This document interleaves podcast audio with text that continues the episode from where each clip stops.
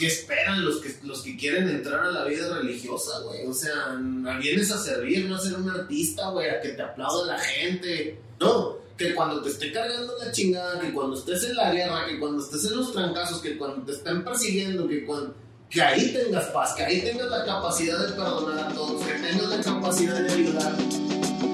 Bienvenidos a este espacio donde no le tenemos miedo al fracaso, porque creemos que el fracaso es la antesala del éxito. La única forma de no fracasar es no hacer nada. Así que fracasados sí, posiblemente, pero muy chingones. ¡Comenzamos!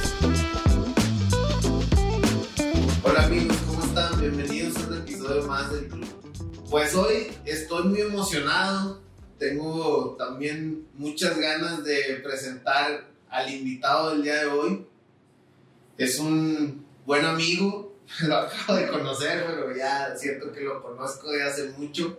Hemos tenido muy buenas pláticas y pues qué mejor que él se presente, pero pues muchas gracias, Alan, por acompañarme y por estar, aquí conmigo en, este podcast. Muchas gracias. La verdad es que sí, como bien comentas, pues este, hemos hecho buenas pláticas, buenas migas y pues gracias por la invitación. Vamos a darle a ver qué sale. Claro que sí, pues si gustas, ¿quién mejor que tú para presentar? ¿Qué le quieres decir a la este, banda? Pues nada, este, pues muchas gracias. Yo soy Alan León. Eh, batallo mucho con las presentaciones, pero vamos a darles. Soy ingeniero industrial, egresado de la Universidad Autónoma de Nuevo León. Eh, luego tuve la oportunidad de hacer una maestría en el IPADE. Saludos a toda la base del IPADE, Monterrey, MEDEX. Y bueno, actualmente tengo una empresa de transporte de trailers y nos dedicamos a eso. Nada fancy, nada elaborado, somos traileros y andamos en la carretera todos los días jalando. Muchas gracias. Pues bienvenido. Gracias a todos. Les comparto, el espacio que generamos este día era para que yo le preguntara a Alan sobre su proyecto. Tiene un proyecto que ojalá también podamos hablar un poquito de él, un proyecto social, por decirlo así. Sí, ¿verdad? Sí, sí, Un proyecto. un proyecto ahí que traemos, este, donde queremos reconocer el trabajo de los mexicanos. Eh, y, también motivar e inspirar a las nuevas generaciones. Jalados o miedo. Jaladísimos. Jalados o miedo. Jaladísimos. Ahí para que lo busquen, jalados o miedo. Eh, entonces, a partir de ahí, yo quería que él compartiera un poco más de, de esa parte, pero también como siendo congruentes con lo que hemos venido trabajando o compartiendo en este, en este espacio, tuvimos un día una plática donde hablamos de muchas cosas un tanto personales, de experiencias de vida, etcétera. Y salió un tema que, bueno, pues que ahorita Alan es el que lo propone y el que, el que empiece. Pero sale un tema que queremos abordar igual. A lo mejor se sale un poquito porque no es tanto como hablar del fracaso y de las experiencias de fracaso y de cómo salimos adelante como lo hemos venido haciendo. Tal vez es algo que va junto con pegado porque va como en el tema más como de la espiritualidad, que también a veces en la espiritualidad podemos tener experiencias complicadas, experiencias difíciles o de, fracaso, ¿por qué no? Pero bueno, pues esperamos que les guste este espacio y pues Alan, te cedo la palabra. No, muchas gracias. La verdad es que el tema ese de, del fracaso y de la espiritualidad me parece que nos pasa todos los días. O sea, el hecho de seguir trabajando en una fe constante, en no rendirte en el tema de Dios es, es muy importante, ¿no? Digo, sin meternos en temas de religiones, me parece que Dios es Dios y aquí no vamos a hablar de esos temas, simplemente de la espiritualidad, como bien comentas. Fíjense que eh, cuando platicábamos Héctor y yo, este, me contó algo que, que yo dije cuando lo escuché, eso se tiene que grabar, o sea, eso no debe de pasar a ser desapercibido. Eh, ha hecho muy buenos contenidos, ya tuve la, la, oportunidad de escuchar todos los episodios que lleva y, me parece muy buen contenido, sin embargo este me parece único, ojalá les guste y, y este contenido es algo que, que, no he visto yo, ¿no? Y, se trata de, de, cuando Héctor estuvo en un convento, ¿cómo se llama el convento? ¿Qué será? Pues sí, o sea, yo desde muy chico había tenido la ilusión o la intención de ser sacerdote. sacerdote católico. Em, y por eso, pues entré al bueno, a una congregación religiosa. El seminario normalmente depende de una diócesis. Yo entré a una congregación religiosa, pues a sus casas de formación. En la vida religiosa se llama más así: casas de formación. Es, un, es, un, convento. para la raza es un convento. es un convento. Una casa de formación espiritual especializada para gente especial. sí, el caso es que te, te, hacen, te preparan o te forman para ser sacerdote. Son diferentes etapas, dependiendo la congregación a la que ingreses y la espiritualidad o el carisma, así se le llama, como al, a la forma en que vive cada congregación. Oye, y, yo no sé si mucha gente sepa eso de ti.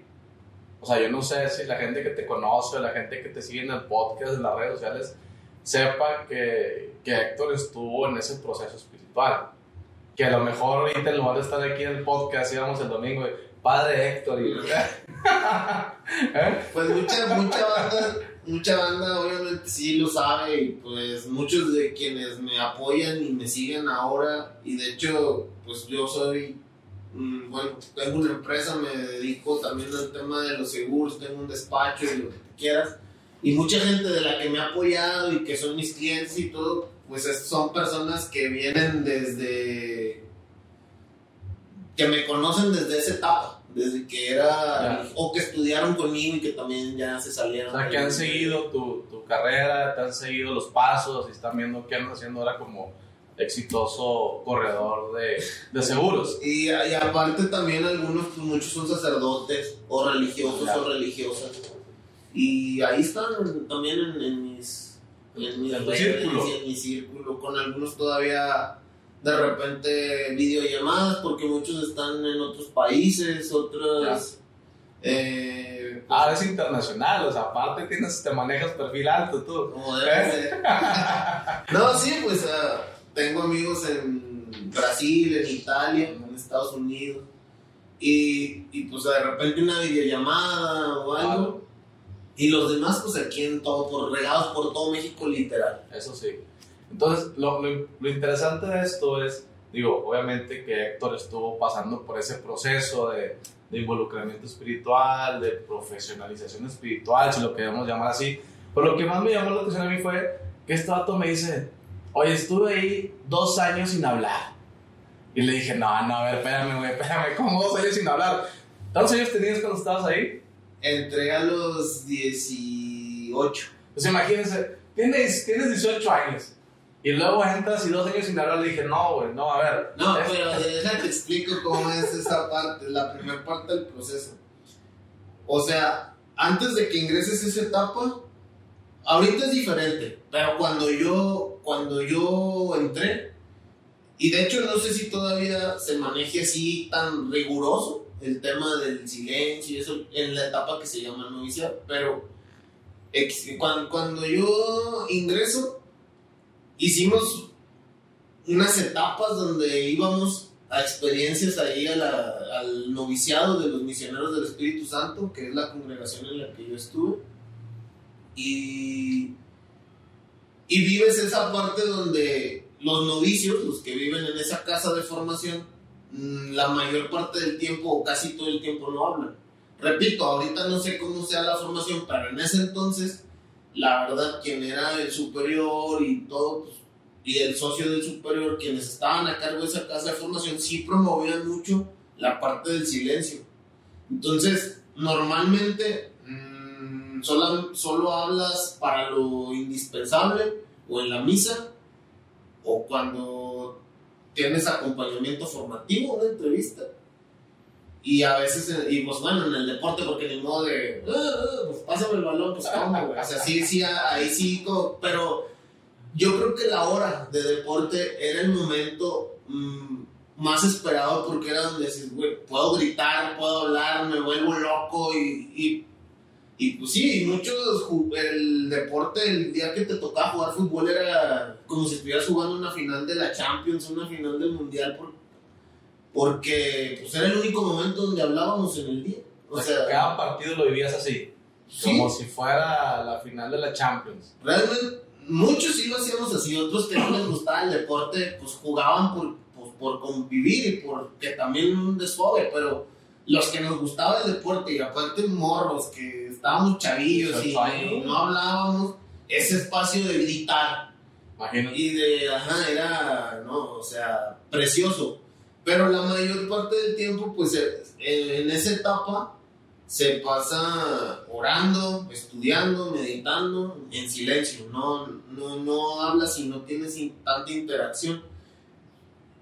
Antes de llegar ahí hay otra etapa que se llama el postulantado. Ahorita ya es de un año en ese entonces, y no sé cómo sea el, el cuadro de vida, le llaman, o sea, el horario, la manera en que viven ahorita cuando yo entré, esa etapa era nada más tres meses.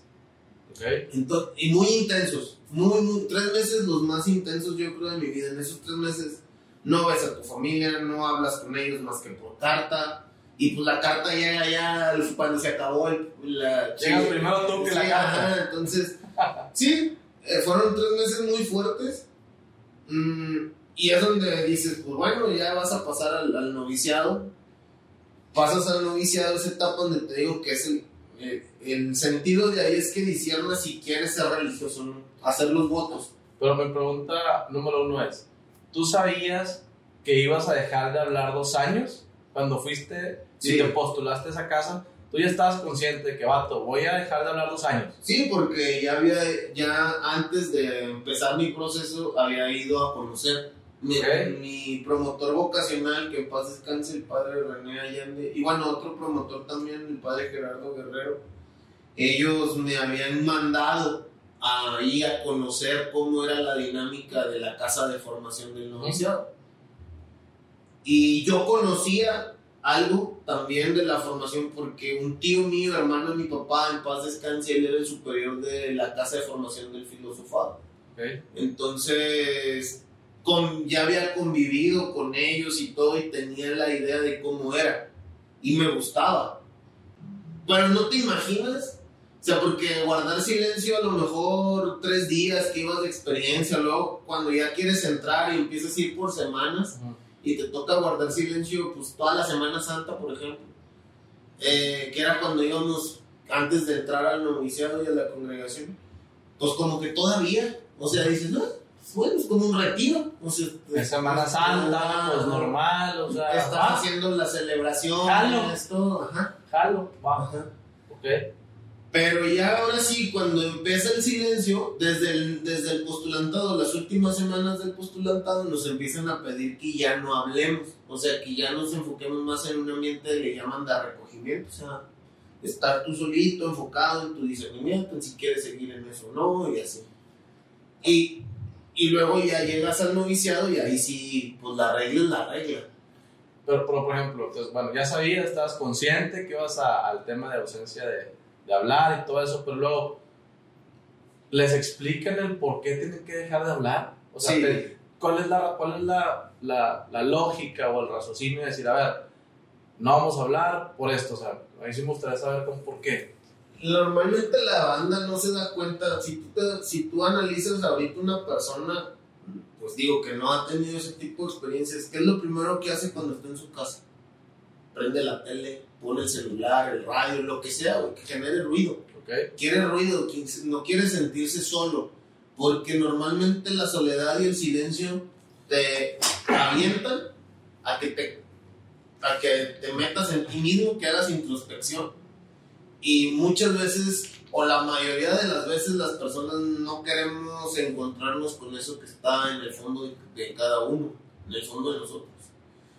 Eh, porque normalmente te topas con tus heridas, con tus demonios interiores, con tu pasado culero, no solamente el bonito, sino con la cosa, con, con las cosas que no te gustan y, no, y pues lo que buscamos siempre pues es evadir, ¿no? O sea, estar escuchando otras cosas, eh, no importa, el caso no es meterte en ti mismo, el caso, perdón por la palabra, el caso es estar pendejeando, ¿no? O sea, ah, pues, yo estoy acá volando, güey, no me interesa, y no te metes en ti mismo. La idea de guardar silencio es generar un ambiente en el que puedas hacer introspección te puedas encontrar contigo mismo, puedas encontrar cuáles son tus verdaderos sueños, tus verdaderos deseos, quién eres en realidad, cuál es tu mayor miedo, cuál es tu mayor pecado, cuáles son tus demonios, tus necesidades, o sea, tus instintos, tanto los más altos como los más bajos, y que a partir de ahí puedas tomar una decisión de si quieres seguir en esa vida o no. Que te voy a decir una cosa, no es una vida difícil en la parte donde digas, puta, güey, este, trabajan un chingo, donde... Si es muy intenso y si hay mucho trabajo para el que quiere trabajar, la verdad. Siempre tienes algo que hacer y siempre estás estudiando, reflexionando, orando, haciendo cosas del apostolado y aparte algo de servicio para la comunidad. Siempre. O sea, siempre estás ocupado si quieres. También está la parte en donde, como en todos lados, te puedes hacer, güey. Pero la mayor parte del tiempo tienes algo que hacer si te enfocas a lo que, en lo que estás y lo que tienes que hacer. Pero eh, aquí, hay, aquí hay una cosa. No tienes, por ejemplo, la preocupación del dinero. No tienes familia. Entonces, eh, no, no, nadie depende de tu trabajo, ni tú mismo. Porque todo te lo da la comunidad en teoría lo que recibes económicamente hablando lo entregas al economo, al que administra, y él reparte la lana y te dan para tus necesidades, y si necesitas algo te lo compran, y si necesitas médico te atienden, o sea, comida, pues ahí no es una vida muy lujosa, al menos no en las casas de formación, o sea, no hay, no hay lujos, es muy, en la mayor parte del tiempo muy austero Sí, un cuartito chiquito, nada más tu me decías que le llaman celdas. Le llaman celdas. Pues imagínate cómo estar ahí el show. Sí, pues, está muy, muy tranquilo, pero no, tampoco este, es como que duermas en la tierra o a un lado al aire, al interperie. No es que no andes con ropa o que pases frío. Mm, hay ciertas limitaciones, sí, pero no tienes otras preocupaciones que el mundo te las da. Y eso también está chido, güey, porque al no tener ciertas preocupaciones que tenemos los que estamos acá afuera en el mundo normal y andamos en friega y tenemos otras responsabilidades, pues también te puedes enfocar en la parte espiritual, o sea, meterte en ti mismo y analizar y reflexionar y pensar y, estás más libre de muchas ataduras que a veces uno se hace hasta inconscientemente acá afuera. Ahí no le debes a Copper ni a ni a FAMSA, ni nada. No, nada. Todo el tiempo está a, que Dios provee. Entonces es como, como dice la Biblia, que es más fácil ver la página en el ojo ajeno que el barrote que tú traes. Entonces cuando tú estás solo, te empiezas y dices tú, ay, cabrón, pues ya no hay nada, ya estoy yo solo, ¿en qué la estoy cagando? Lo que, esto, ¿qué, ¿Qué te da miedo? Sí, así es. Entonces, pues ahí está la parte del fracaso. Ahí está, por eso fíjate lo que decías, decías, es que ahí te das cuenta si quieres seguir no quiere decir, o sea, que la tasa de fracaso es muy alta. Sí, sí. O sea, no sé, de 10 que entran, pasan dos. Nosotros entramos 28 nada más se ordenó uno. ¿Qué? Un amigo. O sea, imagínate, de 28 a 1. ¿Y es un fracaso? No, pues yo pienso que, bueno, la verdad no. O sea, para quienes hicimos las etapas de formación, pues no es un, no es un fracaso porque dices, güey, pues iba a ser un mal sacerdote o un mal religioso o, no iba a ser feliz o lo que sea, pues qué bueno que lo dejé, ¿no? O qué bueno que no estoy ahí. Qué bueno que este güey que eso le gusta y que es feliz en eso, ahí está y le está yendo bien, él está en Italia.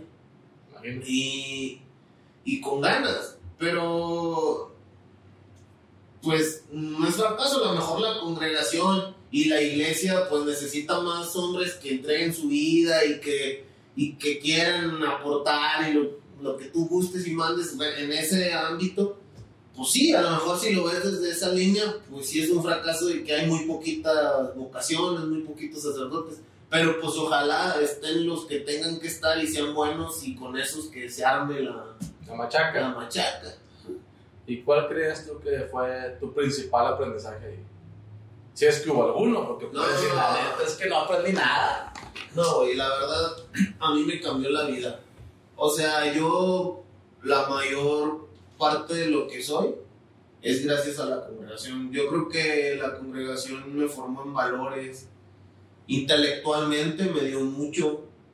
Eh, como hombre también este, me formé, pues digo, entré muy chavo y de alguna manera mi experiencia de pues, de ser un hombre responsable, de valores, de criterio, pues, lo aprendí ahí. Y pues también de huevos. ¿Por qué digo que no? Porque me tocó vivir experiencias muy complicadas, sobre todo en la última etapa cuando estuve en la misión. O sea, bueno, lo digo así porque el concepto que usan en la congregación puede para la gente resultar un poco complicado, que no lo entienden, pero le llaman, era una comunidad, le llaman de inserción. Te insertabas en una realidad y tratabas de vivir acorde a esa realidad y vivíamos en el altiplano potosino, ahí cerca, en, en, justo en medio entre San Luis Potosí y Matehuala. Y eso lo hacían como diciendo, Dios mandó a su Hijo Jesús, lo insertó en el mundo y lo vivió, pues a, lo, mejor ese es uno de los fundamentos teológicos de por qué existen ese tipo de comunidades, pero pero pues la realidad era que la congregación quería acercarse a vivir una experiencia de, estar en la realidad, de apoyar a la gente, hacer una opción preferencial por los más pobres. Y en ese entonces te digo, era la, la tercera zona más pobre del país. Había mucha injusticia, mucha pobreza, muchos temas complicados eh, muchos limitantes para atender, eran 53 rancherías que, había que atender, que pertenecían a esa parroquia que atendíamos, éramos cuatro religiosos, no, cinco, tres sacerdotes y dos religiosos, yo era uno de los religiosos. Y era atender esa comunidad. ¿Y sin lana? Sí, sin lana. la verdad es que era muy poco. Sí, en varios, ahí sí entendí la diferencia de las iglesias que están en otro lado y estar ahí. O sea, ahí sí. La, es que mira, por ejemplo, una iglesia en la ciudad, quieras que no, la, la, la realidad es que muchos sacerdotes y muchas iglesias sí se sostienen de lo que la gente aporta. La limosna de la Sí, sí, sí. Y si analizas, pues, cada vez va menos gente a las misas no es que den, no es que la gente dé un promedio de 50 pesos, ni mucho menos. Que no estoy diciendo que lo den, ni, ni me interesa. Trae las monedas que te sobren, y si no te sobran monedas, no das. Ajá. ¿Ok? Y, y ya. Entonces, realmente, imagínate un templo chingón, no sé, catedral, el santuario de Guadalupe, manténlo con las monedas que te sobran. No se hace. No se hace. No se hace. Pero no falta la gente que, pues, a manera de ver su fe, se siente comprometida y dice, ¿sabes qué? Pues ahí les va un buen trancazo y, y, son bien hechores, ¿no? Y de alguna forma eso aliviana o pone en, pues, en equilibrio el tema y pues se puede mantener la iglesia al 100%. Eh, pues a los padres no les falta el tema de salud o de alimentos Aparte, pues cada vez también los padres tienen más necesidades porque como no hay mucho padre joven, ya también hay padre viejito y necesita muchas ayudas, etc. Y también esa es una realidad. Pero aquí hay gente que tiene y de la manera en la que te puede apoyar. Nosotros de allá, pues, ¿qué le pedías a la gente, güey? O sea, si no tenía... Ni para ellos. Ni para ellos. y, pueden tener, pero, pero su cultura es otra como te decía, el, a veces allá la, la, gente tú le decías, son 250 de una celebración de una boda de unos 15 años. 250. O sea, aquí, y era más que otra cosa la gasolina, porque era ir a comunidades que estaban 3, 4 horas de donde nosotros vivíamos. Y no, padre, es mucho. Échame la mano, ¿Y sabes cuánto, se ¿sabes cuánto se gastaban en el grupo que tocaba en la boda? 5, 10, 15 mil. 80 mil, 40 mil pesos, güey. Porque ponían unos pinches escenarios salvajes, llevaban al vagón chicano, los indomables del Cedral. No, güey, o sea. Los marihuanos del Topo Chico, Lo que fuera, pero era, era una cosa que dices, bueno, pues también es su cultura, güey, pues no le dan el peso que... Pero no tienen la culpa porque realmente, pues nunca había habido una... No, no tienen una formación, güey, cristiana, católica, ni de ningún tipo. O sea, eh, estábamos picando piedra en ese sentido. Y, y, ahí, ¿cómo ven los resultados? O sea, yo entiendo la parte esta de, de ir a evangelizar a las comunidades que ni siquiera Dios, ¿qué? ¿Cómo es todo lo del diablo ahí? Ah, es que había comunidades que estaban tan lejos y tan difícil de llegar, neta, o sea, en brechas y todo para llegar, Y una vez el obispo iba a celebrar un sacramento allá, en una de las comunidades, que el obispo, la don Lucas, que en paz descanse, se la rifaba bien cabrón. Y siempre estuvo cercano a la gente, sobre todo a la más necesitada. Y una vez ya llegó allá, yo creo donde da vuelta el aire. Y.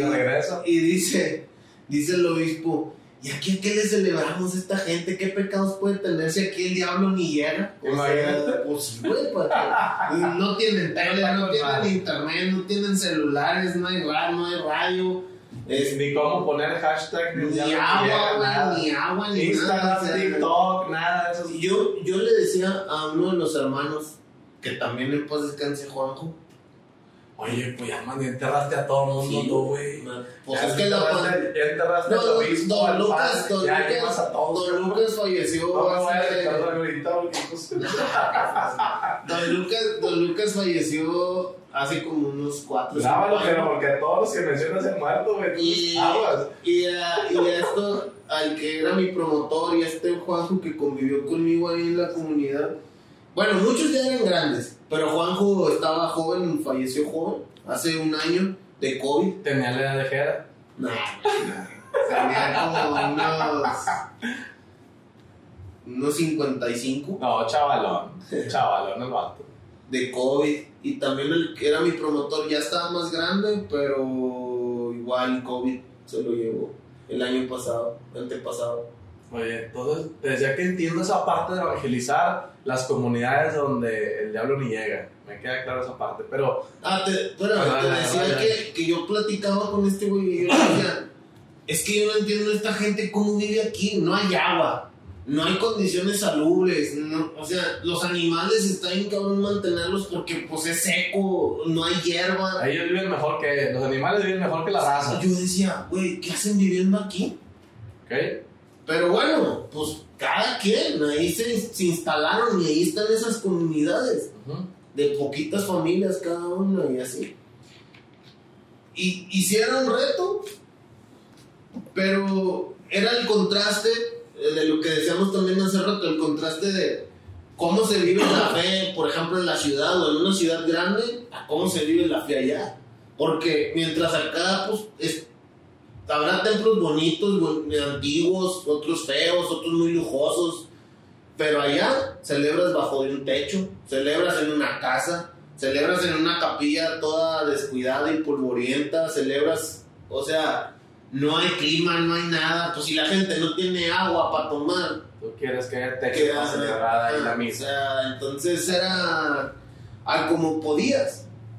Pero fue una experiencia muy fuerte también en el tema de, del- cuando te empiezas a dar cuenta de la injusticia, de cómo es el gobierno, de cómo... Ya, ya nos estamos metiendo en un Sí. tema muy que dijo soy. Y, y, a, y a mí ya ahí fue donde yo dije, no, o sea, me di cuenta de muchas cosas que, pues no, o sea, realmente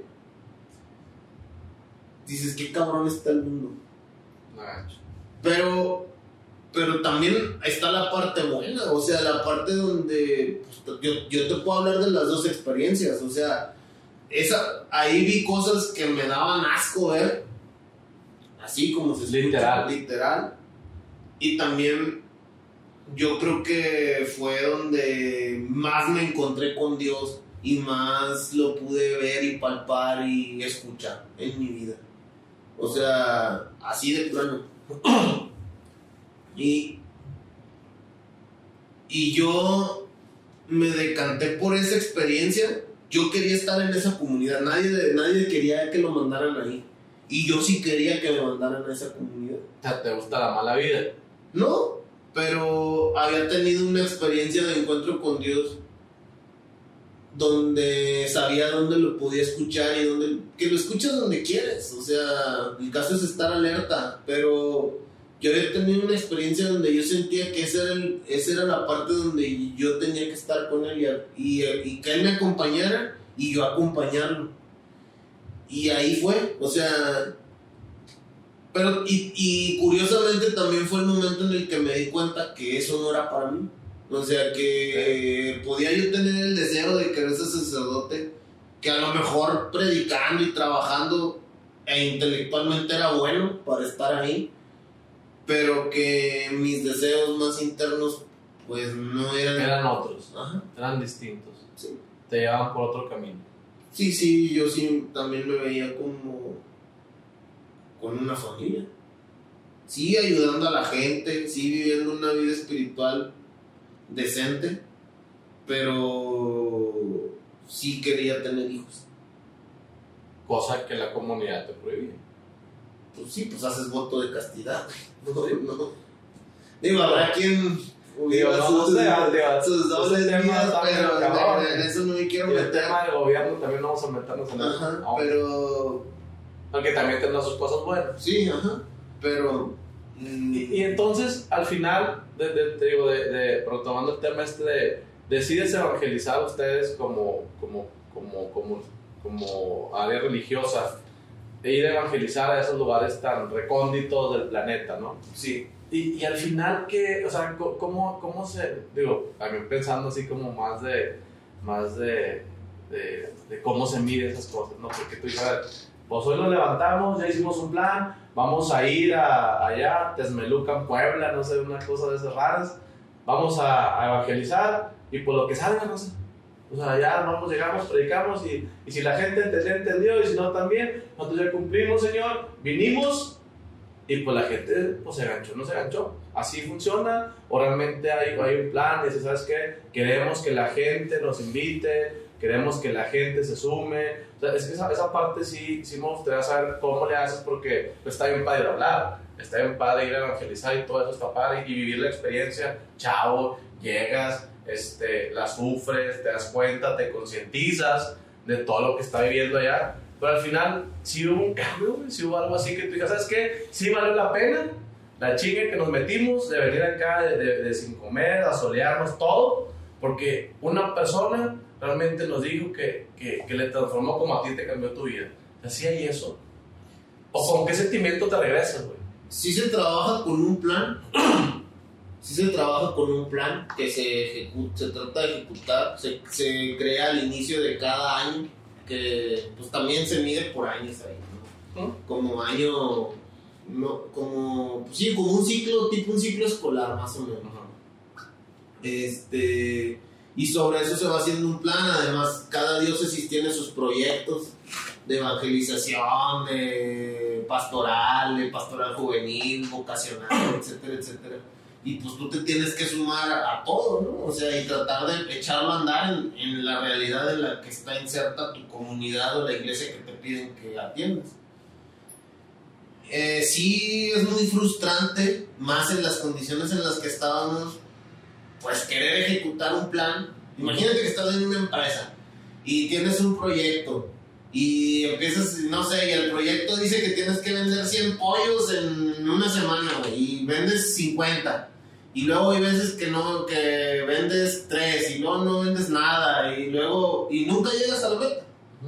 Eso es lo frustrante de, de ese tipo de proyectos porque la realidad en la que vivíamos era tan complicada que pues el plan lo alcanzábamos en un 50, en un 60, en un 70%.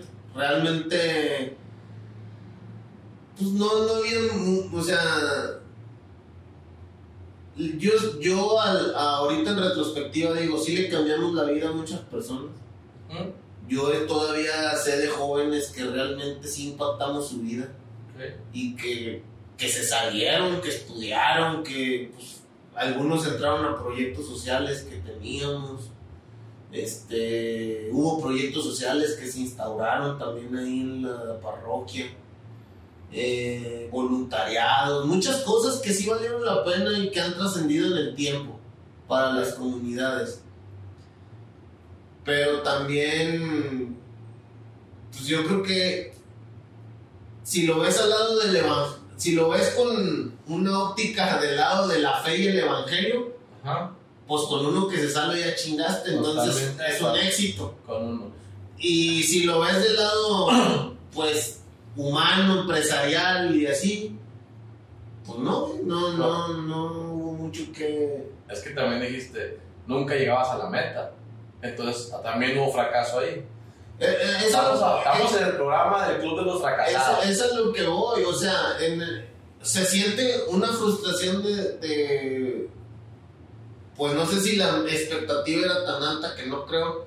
Más bien. ¿Pero, quién, ¿pero quién pone esa expectativa? ¿Tú? Sí, el grupo de. O sea, el, plan. Y dices, ¿cómo, lo, ¿cómo hago algo aquí? Pues vamos a hacerle de esta forma. Hubo cosas que fueron un éxito. Por ejemplo, las, las las misiones de Semana Santa, eh, que iban jóvenes de muchos lugares del país a, meterse ahí con la gente, a estar celebrando, a, convivir, a todo. Fueron eh, experiencias muy, muy buenas, la verdad, fregoncísimas. Sí, claro. Este. Hubo grupos. En ese entonces, yo creo el último año detonamos la pastoral juvenil cabroncísimo. Teníamos muchísimos jóvenes. Yo creo que era algo que nunca se había visto en esos lugares. La sacaron del parque. En ese aspecto sí, pero nos metimos salvaje, güey, con la gente y con los chavos. O sea, estábamos, éramos. Pero en Semana Santa. No, no, no. No, o sea, Semana Santa, las misiones son una cosa y aparte el proyecto de pastoral juvenil, o sea, de todo el día trabajar en los grupos de jóvenes, creo que había casi grupos en cada comunidad, había coros. O sea, le metimos machín esa parte. Oye, ahí. ahí. tengo una pregunta, digo, desconozco ese tema, porque se me vino a la mente. Dije, a ver, hay muchos chavos que en esa edad de entre los 14 y los 17, más o menos, son las edades donde despiertan esta parte de ayudar, y más en estas épocas que tenemos ahorita. Entonces, ¿existe algo que digas, a ver, yo tengo 14 años, yo la verdad no me veo metiéndome de lleno al ahí a los dos años sin hablar de todo eso que hay ahorita. Pero yo sí me jalo a aventarme un año, hablo con mis papás, me avento un año sabático y ese año me la voy a, me la voy a rifar en las misiones. ¿Sí existe esa parte? Sí, hay voluntariado. Porque, porque a mí me parece eso muy productivo. O sea, decir, ¿sabes qué? Está bien, no tienes esa vocación eh, de estar allá 100% full time a eso, pero te nace jálate para acá, dímate, evítate todo el año las misiones, ¿sí existe sí, parte? Sí, sí, le llaman voluntariados. Eso está bien chingón. Sí, puede ser en una colonia... O sea, nuestros hijos deberíamos de mandarlos ahí antes de entrar a la universidad, güey. La verdad, sí. Entre, la secundaria y la prepa, los metes ahí un año y mis hermanos, ni que la chingada. Cuando yo hice las últimas misiones allá, que las coordiné, mis hermanos estaban aquí en el TEC de Monterrey, aquí en Campus Saltillo, y fueron a la misión. Y uno de, uno de mis hermanos decía, no, güey, la verdad me cambió mi perspectiva, o sea, está cabrón. Y, o sea, sí son cosas que te marcan y solo fue una semana. Imagínate, imagínate un año. Un año, güey. Un año. Este, de trabajo, de, de conciencia. Sí. Entonces, tú, tú, tú dirías, como lo bien lo comentaste ahorita, que esos dos años que viviste todo eso es lo que te marcó, lo que hizo ahorita el... el, no, o sea, fue, fue, toda la, toda, fue toda la formación, duró ocho años y medio más o menos en formación. ¿Ocho años? ¿Qué De ocho años y medio. Yo creo que cada etapa me marcó de diferente manera. O sea, por ejemplo, en el momento en el que estás en el noviciado, que casi no hablas, aunque sí llega un punto en el que haces unos ejercicios que le llaman ejercicios de mes, que están basados en la espiritualidad ignaciana de San Ignacio de Loyola, los jesuitas. Lo promueven mucho eso. Y esos ejercicios de mes, ay, sí, para que veas, güey, no hay un, no, no hablas, no hablas, no hablas. Un mes completo. Sí. Eso sí, eso sí está. También me platicabas que incluso evitaban el contacto visual. O sea, estabas ahí de forma que no. Poníamos de regla antes de entrar ya de lleno a la dinámica del silencio, antes de que empezaran como tal los ejercicios. Nos poníamos de acuerdo entre todos los que lo íbamos a hacer, de, güey, mejor no mirarnos, no sonreír, no nada de la comida así para no distraernos de lo que estábamos haciendo en ese momento. Ahí no había deporte juntos. Si querías hacer deporte, te salías tú solo, güey, a jugar o a correr o lo que fuera, o no nada, pero no había deporte. Un mes. Un mes, y medio, más o menos. ¿Y si sabes qué día es y qué hora es? ¿Sí tienes noción del, tiempo? Sí hay. Sí, sí. O sea, porque eso también. No, sí, del tiempo sí, porque aparte una manera también de que disiernes tu vocación y es y estás ahí pues queriendo entender las cosas, que desde la espiritualidad analices o releas la realidad y leíamos el periódico. El periódico, ok. Nos llevaban dos periódicos como para que tuviéramos dos nociones del... Dos periódicos por persona, dos periódicos para toda la raza. Dos periódicos para todos, pero o sea, era la jornada que era de izquierda y el Reforma que era de derecha en ese entonces. Pero pues alguien agarraba las caricaturas y pues se ponía a leer caricaturas o pues, vale mal. O no había regla, o te quitaban secciones. No recuerdo, creo que no quitaban secciones, más bien pero no creo, güey. O sea, como que todos estábamos enfocados en lo que hacíamos y. Acabo ese rollo porque estoy pensando cómo, cómo luego, este, digo, nuestra iglesia, soy católico, nuestra iglesia luego es muy atacada por el hecho de. Es que, es que no hagas esto y que esto está malo y que los de allá, si haces esto no es bienvenido. Entonces, creo que esa es la parte que luego este, somos muy este, fanáticos quisiera utilizar esa palabra, el fanatismo, ¿no? Que, que nos, nos tratan de ver así como que no, ya ves, estás ahí metido y te quieren lavar el cerebro y te... No, no es un tema de fe, es un tema de creer, es un tema de, de sentirte bien con ah, De hecho, ahí un fanático no, no puede. alguien que es fanático no puede vivir una experiencia como esta. Te lo firmo donde quieras. tienes que tener mucha apertura. Mucha apertura Luego, en las otras etapas de formación igual, vives con gente de, otros países, vives con gente de todos lados de México y llega un punto donde el choque cultural está bien cabrón. O sea, si ni en tu familia a veces este, es como que esté todo color de rosa. Ahora imagínate con güeyes que piensan diferente, comen diferente, tienen una cosmovisión o una cultura completamente distinta a la tuya. Igual es diferente, hijos. Imagínate y, que no se vayan. Y, Sí, la neta, si hay cosas así donde dices, pues esto es una bomba. Sí, Es una bomba, güey. Y, no, no. O sea, sí tienes que tener mucha apertura, mucha flexibilidad y mucha convicción de que lo que quieres es eso, güey. Si no estás convencido, pues, o sea, no aguantas. No aguantas. O sea, no es, no es un reto que tú digas, oh, no, wow, imposible de cumplir, no. Pero tampoco es sencillo porque no estamos acostumbrados al silencio, no estamos acostumbrados a la oración. Es que con eso, o sea, no te vayas muy allá, nomás, ver, agarra cualquiera de lo que nos está viendo y diles, a ver, tú ponte dos años sin hablar, güey. Una semana, güey. Una, dos días, güey, un día completo, no sé. Sin tele, sin, nada. Ah, no teníamos celular, no teníamos redes sociales, no. teníamos teléfono, no teníamos tele. o sea, todo era o escrito o con nuestra familia solamente nos comunicábamos una vez al mes por llamada telefónica, un teléfono normal. ¿Sí? No había. De y la madre. No, no, de WhatsApp. no había, no había más. O sea, esa era la dinámica. ¿Y eso te preparó para enfrentar el fracaso hoy o no? Pues me dio muchas herramientas que.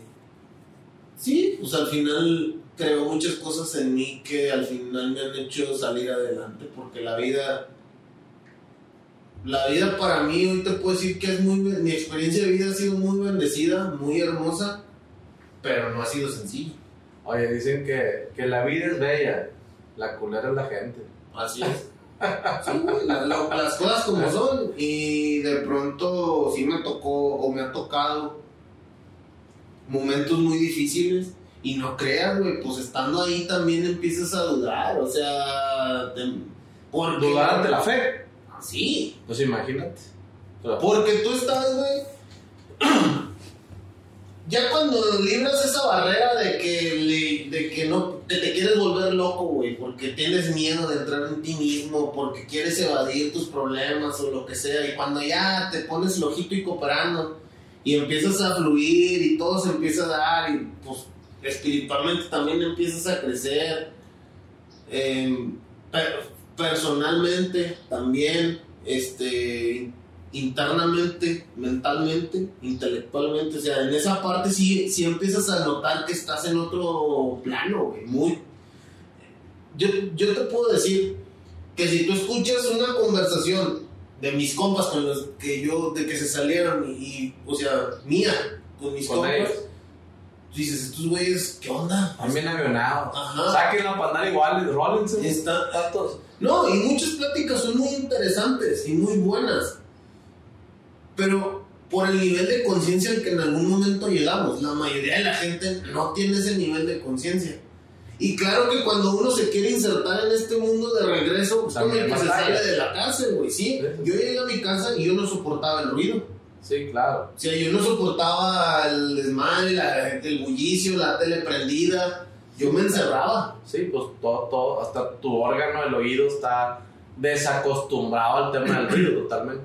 Sí, y, y luego pues em, igual empiezas a convivir con la gente acá afuera y, y puras mamadas, güey. O sea, unas cosas que para mí no tenían sentido. Sin marcas, lo vas a decir a alguien. no, no. sin marcas, sin no, no, por ejemplo, yo cuando salgo tenía 26 años y como que vuelvo a juntarme con unos amigos que eran los últimos, el último grupito de amigos con los que conviví cuando me fui a la congregación.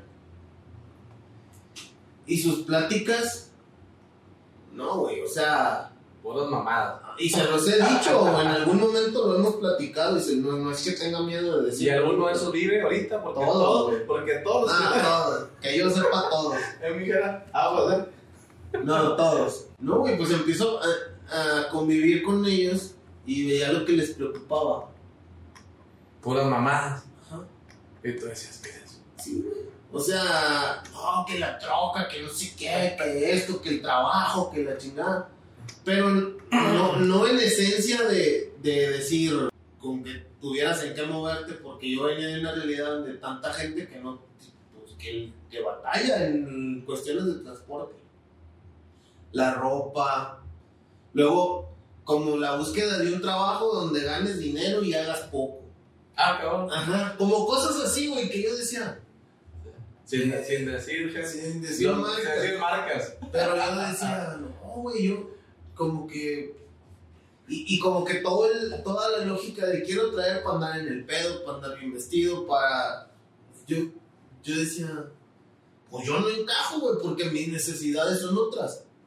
Después, claro, ya cuando acordé también ya estaba metido en la, en la dinámica porque creo que fue parte también de mi aprendizaje donde yo muchas cosas no las había vivido. Porque había entrado muy chico a la, a la congregación y, hubo un momento en el que sí me desmadré. Güey, ¿en qué momento, en qué momento dudaste, güey? Te decías, pues sí, llegas, estás ahí y, y, pierdes, pierdes la fe, o en qué momento te cuestionas, o qué fue lo que te cuestionaste, si existe o no existe Dios, o qué fue, qué fue eso que dijiste, no, este pedo no está bien. O sea, mm, te cuestionas, bueno, yo, sí, en lo personal, llegó un punto donde me cuestionaba a veces pues en sí la, la iglesia, güey. O sea, de, decir, ¿qué esperan los que, los que quieren entrar a la vida religiosa, güey? O sea, vienes a servir, no a ser un artista, güey, a que te aplauda la gente. Y era como que de repente yo decía, ay, güey. O sea, ¿cuál es el, ahorita, a, qué, a quién es a quien se tiene que acercar la iglesia? ¿Cómo se tiene que acercar la iglesia? ¿Cómo tiene que ser la iglesia para que sea una iglesia actual? Una iglesia que impacte. Ese era como que primero mis, mis dudas, güey. Porque, más chingón, porque yo lo veía como muy acartonado. ¿qué Dios le quieres presentar a la gente? Porque decimos, ah, un Dios vivo, un Dios... Y ya fuera de religiones y de cosas. Si tú vives una experiencia espiritual, ¿qué es lo que quieres transmitir, güey?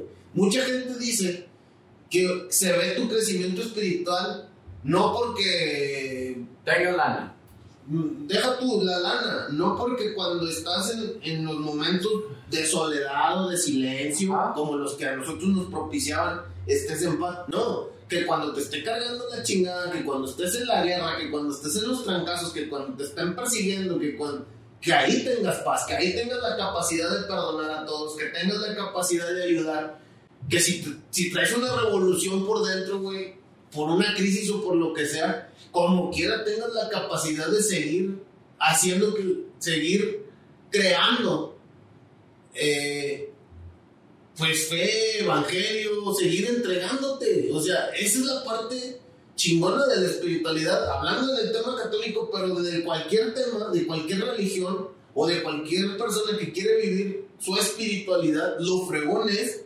que, a ver, yo he crecido y nada, ni los pinches problemas de la vida, ni el dinero, ni, ni la enfermedad, ni, nada me va a robar mi paz y mi amor. Y tengo paz en la tormenta. Ajá.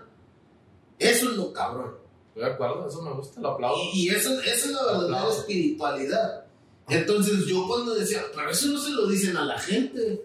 La gente va a la iglesia y, y mucha gente, por, hablando de la religión católica, la mayoría de la gente vive su fe mediocremente en, en el tema católico, no se meten, no, no es que vivan al 100% los sacramentos, no, y luego se quejan, güey, de que no están bien formados, de que no entienden, de que no entienden la y, y le acomodan a la palabra como quieren.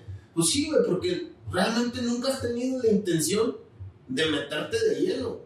Entonces eso a mí me generaba un conflicto y yo decía, güey, yo pienso diferente a todo esto que, que se promueve y yo quiero promoverlo de otra manera o esto que estamos hablando.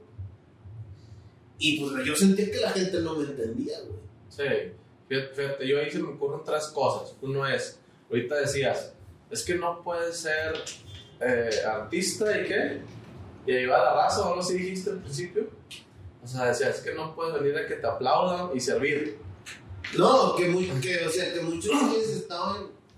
O sea, que ya cuando entras ahí, eh, hablando del que, que funge los papeles del, del guía espiritual, Ajá pues cuando eres el guía espiritual, llámese sacerdote, chamán, religioso, monjito, lo que sea, güey, de alguna manera la gente te ve como distinto y, ah, sí, padre, y, iluminado y esto y Tocado por Dios. Y es como, a ver, quiero escucharlo y le aplaudo. Y muchos buscan ese tipo de reconocimiento o pierden el piso, güey, cuando no entienden que lo que tienen que hacer es servir y también transmitir una experiencia real de Dios, no las mamás que se te ocurren acá arriba o lo que quieres que la gente crea, porque... Pero ¿por qué no puedo hacer las dos cosas? O sea, ¿por qué no un influencer de nuestros tiempos sea el padre que tú quieras? Que el vato tiene muchos 50 millones de seguidores, 100 millones de seguidores, que realmente platica de lo que él ha vivido. O sea, se va, yo, no, yo no he visto ni uno. Yo también, pero, pero puede ser. Sí. Esa es una. Y por otro lado, el tema este de decir, oye, ¿por qué la iglesia tiene que acercarse a la gente. O sea, ¿qué tiene que hacer la iglesia? Cualquiera que sea la iglesia, todavía no estamos hablando de religiones, para acercarse a la gente. ¿Por qué no ser atractivos de decir, oye, este, este, si lo quiero como un producto, como un seguro, lo que sea, realmente lo que se vive aquí es tan atractivo que llame la atención para que la gente se arrime, ¿así me explico? Y, y una de las cosas, te voy a platicar algo que me pasó hace poco, eh, hablando con mi hijo, yo le decía, hablando de, la misa, le expliqué en sí que era la Eucaristía, la misa, la misa dominical. ¿Cuál era el sentido de cada cosa que se vive? Y me dice, no, pues no manches. Está padrísimo, quiero ir a misa siempre. En sí, si lo entiendes es atractivo. Lo que pasa es que la gente tampoco lo quiere entender, güey. Porque también a veces, si te metes más, la fe, cualquier fe que vivas, te va a implicar compromiso. Y ahorita, si tú te das cuenta, vivimos en una época donde el compromiso de todo tipo. de todo tipo está muy mermado. Entonces, empezando por ahí. Luego, la gente quiere cosas mágicas. Quiere que se le aparezca a Dios y le hable, y órale, resucita, o no sé, o deja de tomar, cabrón, y, o sea, Dios no... Van a llegar a la puerta y digan, no, usted no busca trabajo, le vamos a pagar 120 mil pesos mensuales, déjese a jalar con nosotros, vato. Güey, eso es lo que yo siento que a veces también la gente está esperando y dices, no mames, o sea, no va por ahí. Yo te platiqué cuál fue mi experiencia cuando yo también estaba en un punto donde yo le decía a Dios, siento que me has dejado solo. Porque empecé a vivir cosas muy feas, güey. Cosas muy, muy complicadas cuando estaba en Guadalajara, viviendo en Guadalajara. Eh, empiezo a vivir cosas muy complicadas y en ese entonces estaba dando un taller para gente que estaba en una casa para liberarse de las adicciones. Ok. Eh, dábamos un taller, otro hermano y yo. Este. Y, y era como la manera de que los chavos, pues, encontraran una razón para querer trascender. Porque la mayoría de la raza, pues, no tenía una experiencia de. Por ejemplo, ¿cómo, le, ¿cómo quieres que una persona tenga una experiencia de Dios Padre? Pues si nunca en su vida tuvo la experiencia de un papá. Ok. O su experiencia de papá era de un güey culero, borracho, golpeador de mujeres, violador, etcétera, etcétera. Pues no, o sea, entonces era como. Pues, ¿Cómo les explicas, no? Y, y era tratar de hacerlos caer en la cuenta de que sí había una fuerza superior, como le quisieran poner, que, a la que sí les importaba y a la que los había creado para que. con una misión y que ellos eran importantes para alguien y que tenían algo por qué vivir. Y esa era la razón de hacer esa Dinámica, esa ese taller. dinámica, ese taller con ellos. Pero entre eso y muchas otras que- cosas que estaban pasando en ese momento, el estudio de la filosofía, varias cositas así que me empezaron a mover. Y yo sí decía, ay, güey, ¿dónde estás? O sea, no te veo, tanta basura que veo, tantas cosas que escucho y tantas dificultades y no te palpo, güey, no te, no te siento. Yo sí le, yo a veces con Dios o con Jesús, Fuiste muy, muy respetuoso. sí le decía, aquí Muy estoy, irreverente. Aquí estoy, güey. Veme, señor. Oye, para toda la raza ahorita que estás viendo, paréntesis, ahorita se nos fue la luz, ya van dos veces que se desconecta aquí las cámaras. Jera ya trajo ahorita, estaba bendita, se puso un escapulario, Está está, está- está nervioso. Entonces, Está nervioso. se- sí, o sea, se ha puesto interesante esto. Digo, no lo están viendo, pero sí, sí está interesante, ¿no? Se mueven el tema de las energías bien padre. Y ahorita diciendo, Héctor, ¿dónde estás, Dios chingas? Y se apagó la luz. y luego, güey, Pues yo, yo sí le decía, te quiero ver. O sea, yo sí quiero ver tu rostro, sí quiero cono- sí quiero sentirte, encontrarte. Yo sí quiero pero ya retando. No, y era, es que esa parte también de que si yo voy a entregar mi vida para esto, Necesito saber que sea cierto. y, y- y quiero, quiero saber dónde estás, güey, con, con, con quién o cómo me estoy comprometiendo. ¿Con quién voy a jalar? Sí, le, le das de cuenta, o sea, y yo desde mi, siempre, yo con Dios y con, con Jesús o así, yo hablando del tema cristiano, yo lo veía como con mucha familiaridad. Y yo le hablaba como a un compa. Vato, no te veo. Aquí estoy. Ajá. ¿Qué onda? ¿Qué pedo? Eran mis Sí. palabras. ¿Vas a jalar o no? ¿Qué? ¿Te voy a ver o no, señor?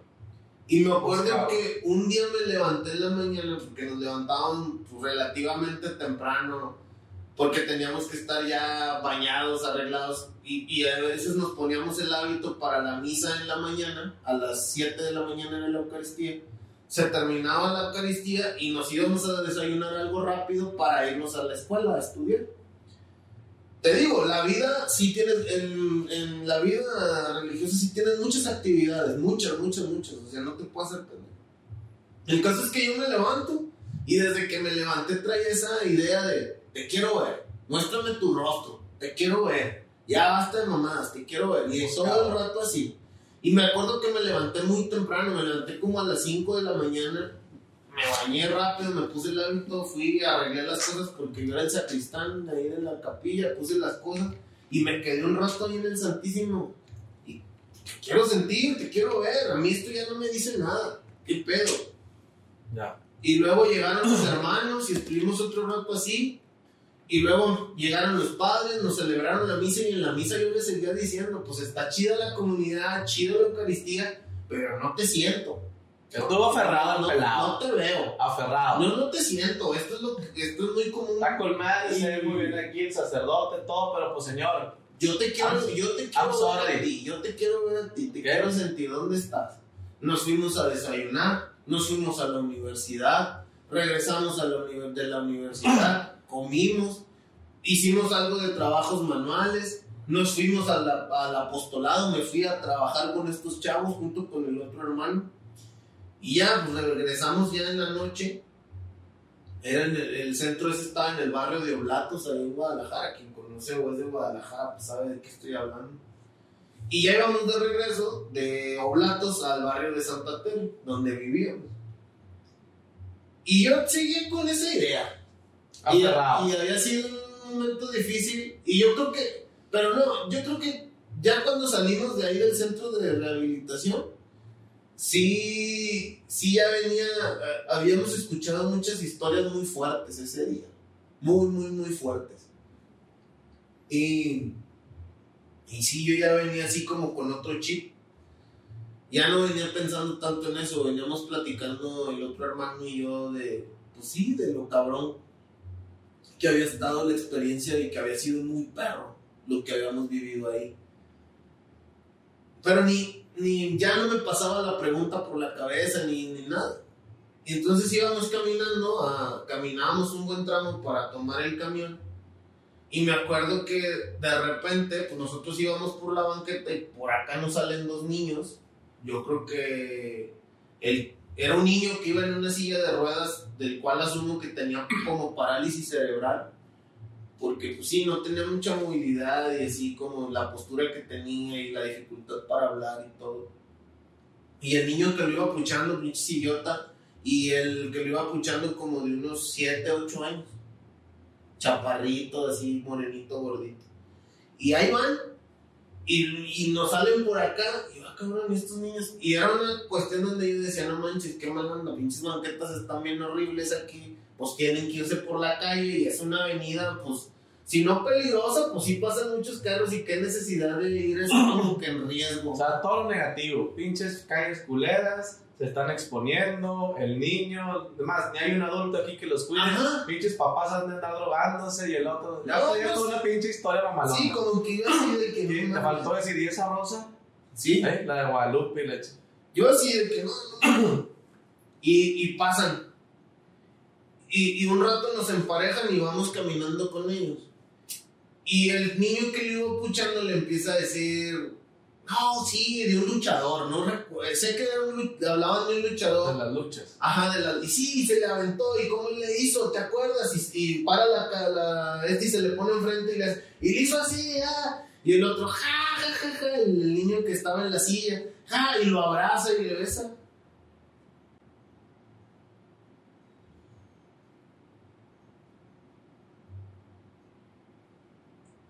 no sé, güey, o sea,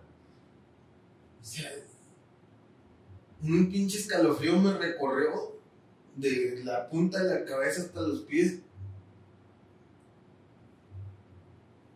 Y dije, mames, aquí estás. Ya te vi, gracias. Ahí estaba.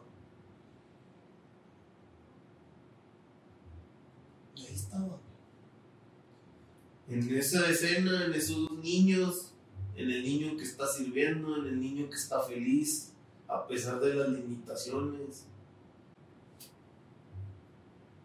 Lo que estuviste pidiendo todo el día, te lo concedió. Aquí estoy, cabrón. No de la manera que tú pensabas, pero te lo concedió. Y me dijo, aquí estoy, cabrón. Ahora sí. Vente, vente a jalar conmigo.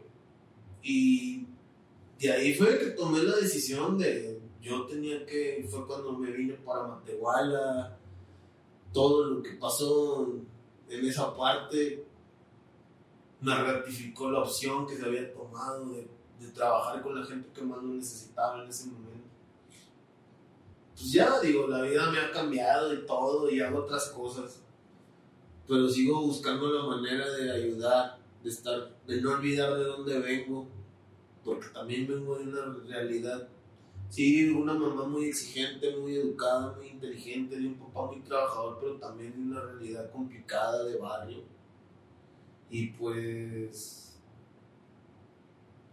sí, yo, yo no creo para nada haber tenido las carencias que a lo mejor ellos tuvieron, o que esos niños tenían, o que mucha gente que conocí tuvo, pero tampoco fui el güey más rico del mundo, ni mucho menos, y también no ha habido momentos difíciles.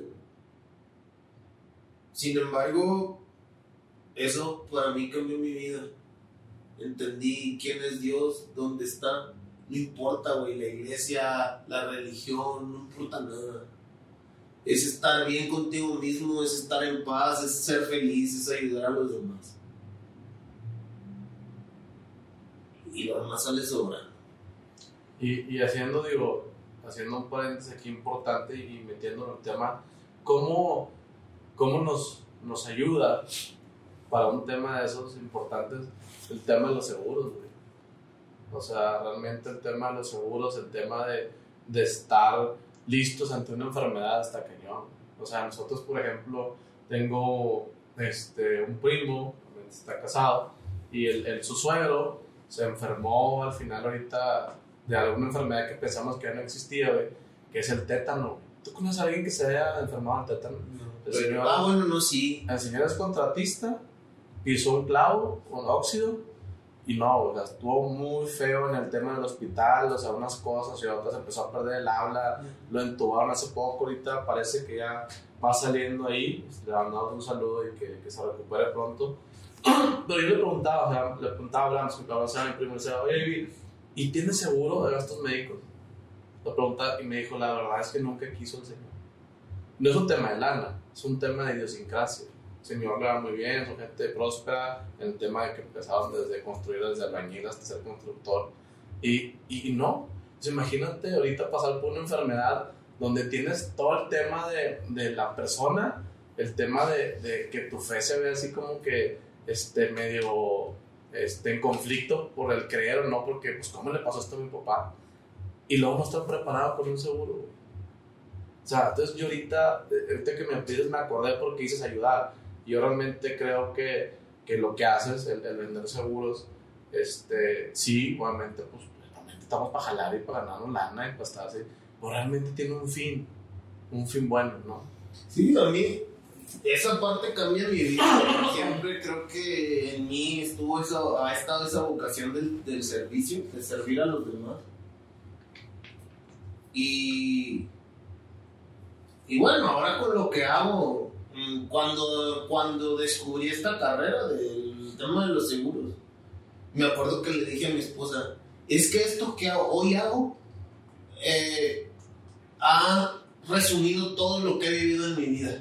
O sea, como que si todo lo que viví en mi vida me preparó para este momento o para esta carrera. Saber escuchar, saber ayudar, este ayudar a la gente, estar con ella en momentos muy complicados, hablarle de cosas muy culeras, porque hablarle de que te puedes morir o te puedes enfermar, pues también tener la manera de hacerlo. A nadie le gusta. Ajá, tener la forma de hacerlo. Y, y luego ayudar a otros a que también se formen y a que se ayuden, a que ayuden a más para ayudar a ayudar. O sea, perro también me, me gustaba mucho esa parte. Y ya, pero digo, ya fuera del tema, de eso, pues te puedo decir que eso sí, esa fue mi experiencia. Hoy entiendo que el fracaso y los momentos difíciles pasan a segundo término cuando tienes una experiencia de este. No implica que seas inmune o que estés blindado contra las situaciones porque también he caído y he caído muy cabrón. Y he batallado y o sea, y muchas cosas ahorita le doy gracias a Dios por todo. Porque fácil o difícil, aquí estamos y tengo una familia hermosa, tengo un buen trabajo, este, clientes agradecidos, personas a las que hemos podido ayudar no solo desde los seguros, desde otras líneas y desde otras áreas. Por eso el interés de encontrarme contigo en su momento, porque decía, mi esposo y yo decíamos, es que, güey, Dios nos ha dado tanto en este último tiempo que queremos hacer algo más, ¿qué hacemos?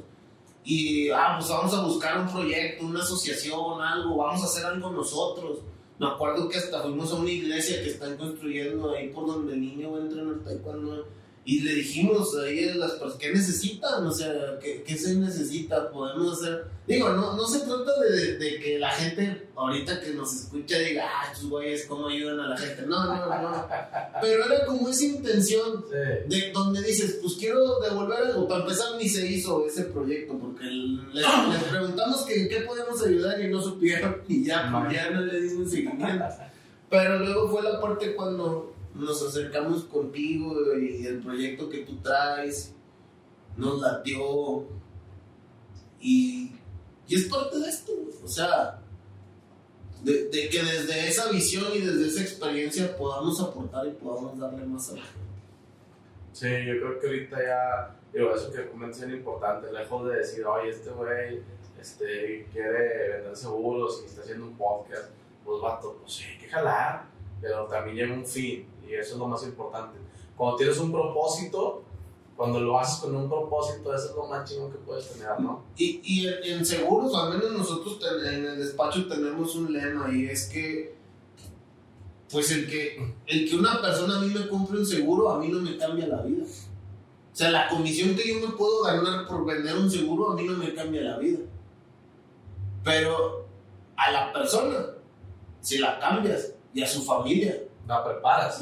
Pues imagínate que le pase algo y que la familia ahora pues la, la indemnicen o a, él lo indemnicen por invalidez o que tiene uno de gastos médicos y el gastos médicos le cubre todo, qué sé yo, o sea, a, a las personas les cambia la vida. Sí, yo lo veo todos los días, o sea, nosotros que tenemos choferes de los trailers, o sea, son gente que ganan un dineral, no sé, 40 mil pesos al mes, chofer de los trailers y, y pasa un accidente, una, una, fatalidad, y no tiene cómo cubrirla. Y tú le dices, oye, cabrón, tuviste todo un año, te metiste 500 mil bolas el año pasado jalando ahí conmigo, y no tienes para pagar el, este, el funeral de tu mamá. No, no tengo. No tienen cultura financiera. No importa lo que ganes, eso nos queda clarísimo, ¿no? Entonces, eso es lo que comienza a ser importante. O sea, lejos de buscar ahorita, este, no, es que este güey es bien santo y este güey quiere ayudar. Realmente todos queremos ayudar y lo más importante es buscar un espacio y buscar hacer algo, Eso es lo más importante. si tú quieres hacer algo ahorita, hazlo, no te quedes con eso. Si ahorita tú quieres salir y ayudar al vecino, ayúdalo. Porque a veces sales, sales como dices, oye, vamos a la iglesia, a ver, aquí qué le falta. Y tal vez tuviste muchas carencias ahí. Y ellos, oigan, pues este. Luego le hablamos. Sí, luego le hablamos, no sé. Este, ah, ¿sabes qué es que me faltan los ojos? No, güey, eso no es. Entonces, me parece que todo esto que se está haciendo, toda esta, como esta cadena de favores, esta cadena de sumar más gente a esto, está bien chingón. Y al final lo platicamos, este, la vida da vueltas, la moneda siempre gira, y el hacer bien siempre es rentable, el hacer bien, y no porque yo diga, ah, yo soy el que ayuda, no, yo soy un cabrón, yo siempre digo, eso, para no estar ahí queriéndonos dar golpes de pecho. La cabrón y la, la, raza que me conoce sabe cómo, cómo pico la cebolla y no vamos a hablar de ese tema. Pero sí, el tener valor de estar acá, lo que haces, de tener estos podcasts, estos espacios, gracias Gera por eso también. De tener todo este tipo de cosas no es tan sencillo porque como bien comentábamos antes de empezar, pues le inviertes pues, para tener algo que, que contribuir a la sociedad. O sea, ya la vida está muy gacha, ya todo está muy revuelto, entonces que hagamos este tipo de cositas, gracias por la invitación, gracias por, por todo esto que estamos haciendo acá, ser parte de lo que, lo que tú quieres. me interesaba mucho sacar esta parte de, que yo te decía, me parece muy interesante que la gente conozca esa parte de Héctor, esa historia para mí era valiosa, ¿no? No estoy diciendo que, que no haya contenido, todo el contenido del mundo ahorita en internet, pero este tipo de cosas espero que les haya gustado, espero que les guste mucho todo esto que estamos hablando este, porque eso es único, es un tema único, es un tema que también la gente batalla para hablar, el tema de religión, de, de sexualidad y de, de, gobierno, está medio tricky, entonces nos atrevimos a hablar de eso. Gracias por, gracias por la apertura, gracias, no nos preparamos para nada, fue un tema que, que fuera saliendo, entonces gracias por eso. Y pues nada, a seguirla rompiendo. Jalados. Jaladísimos, jaladísimos, luego les platicamos el proyecto que traemos ahí. Este es un proyecto interesante, ojalá nos vuelvan a invitar para, para hablar ya luego de jalados. Eh, se está cocinando. Es el siguiente podcast. está cocinando jalados. Este, y bueno, eh, me parece también que, que, les va, que les va a gustar. Nuevamente, gracias, gracias Dios por la oportunidad de estar acá. Pues nada, no sé qué más sigue. No, muchas gracias. Muchas gracias, Alan. Gracias, Mijera. también Lucy que nos aguantó aquí todo el show. Pero muchas gracias a todos los que hacen posible este espacio. Dios los bendiga. Y lo único que les quiero decir al final de todo esto es: busquen algo en que creer y sean congruentes con eso. Y las cosas se van a dar. Dios los bendiga. Nos vemos. Bye.